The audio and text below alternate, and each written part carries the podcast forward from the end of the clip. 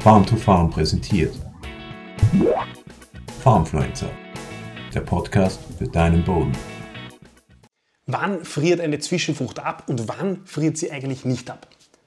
Ganz klar, eine Zwischenfrucht dann ab, wenn sie aus Arten besteht, die nicht überwintern sind, also die grundsätzlich Frost nicht vertragen. Aber vielleicht hast du es schon mal erlebt in der Praxis, dieselbe Zwischenfruchtart, dieselbe Pflanzenart angebaut in verschiedenen Jahren. In dem einen Jahr friert sie komplett ab, in dem anderen nicht. Was kann da der entscheidende Grund sein? Oft ist es ganz einfach die Entwicklungsphase, das Entwicklungsstadium der Pflanzen. Und zwar gilt da, je weiter die Pflanzen entwickelt sind. Das heißt, je weiter sie ins generative Wachstum gekommen sind, in Richtung Blüte gehen, desto sensibler werden sie, desto weniger halten sie aus und desto leichter frieren sie ab. Das Ganze kennt man ja auch aus, dem täglichen, aus der täglichen Praxis, wenn man sich Getreide ansieht. Getreide, das in der Bestockung ist, das hält viele mechanische ähm, ähm, Maßnahmen ohne weiteres aus. Wenn, wenn, das Getreide einmal in Richtung Blüte geht oder die Ähren vielleicht schon, äh, beziehungsweise die Ähren geschoben hat und dann eine mechanische Einwirkung darauf loskommt, dann steht das Getreide nicht mehr aus und ist oft ganz verloren. Und genauso ist es bei Zwischenfrüchten, wenn die in die vegetative Phase, wenn die die vegetative Phase überschritten haben, also ins Generative kommen, dann frieren sie leichter ab. Das bedeutet für die Praxis, wenn du willst, dass deine Abfrost in der Zwischenfrucht auch abfriert,